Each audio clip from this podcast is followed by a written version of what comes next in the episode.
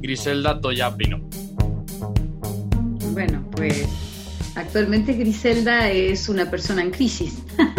Creo que como todo el mundo, intentando adaptarme a estas nuevas circunstancias, eh, viendo cómo se desmoronan a mi alrededor muchos pilares, muchas ideas que tenía y tratando eso de restablecerme, de recrearme, de volver a nacer, de gestarme en una, en una nueva opción, en un nuevo espacio temporal, además, donde eh, todo es diferente para mí.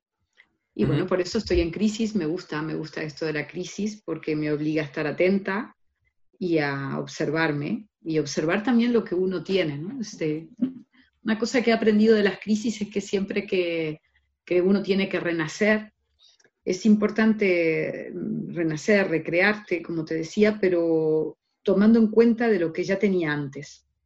Eso es algo que aprendí con los años y me hubiese evitado muchos problemas.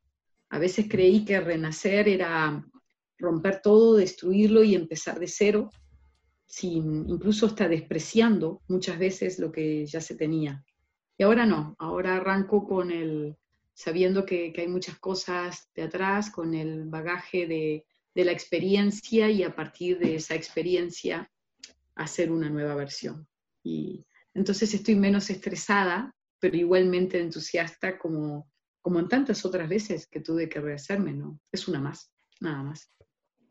Bueno, mm, como bien decías en la presentación, soy directora de un organismo de cooperación privado eh, que funciona, digamos, a tiro de piedra para que la gente me entienda entre una empresa y, y una ONG. O sea, nosotros intentamos cooperar, colaborar pero eh, a veces nos dimos cuenta que siendo ONGs era como muy difícil, había mucha burocracia y no podíamos llegar a todos los sitios que queríamos.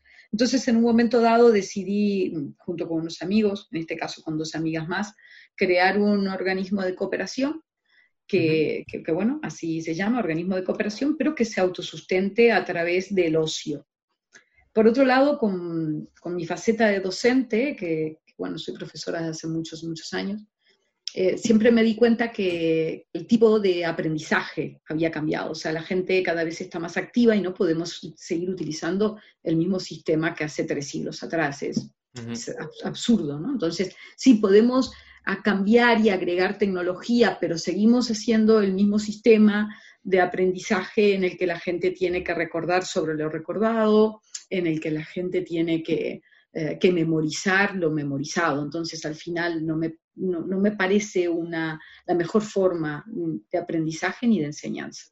Entonces, como no estaba de acuerdo, y no de ahora, sino de hace muchos años, me inventé la forma de llevar a la gente de viaje y a través de los viajes enseñar lo que tenía para transmitir, hacer pequeños cursos, talleres, seminarios, eh, in situ en lugares interesantes, o de lo que yo considero que son interesantes, obviamente.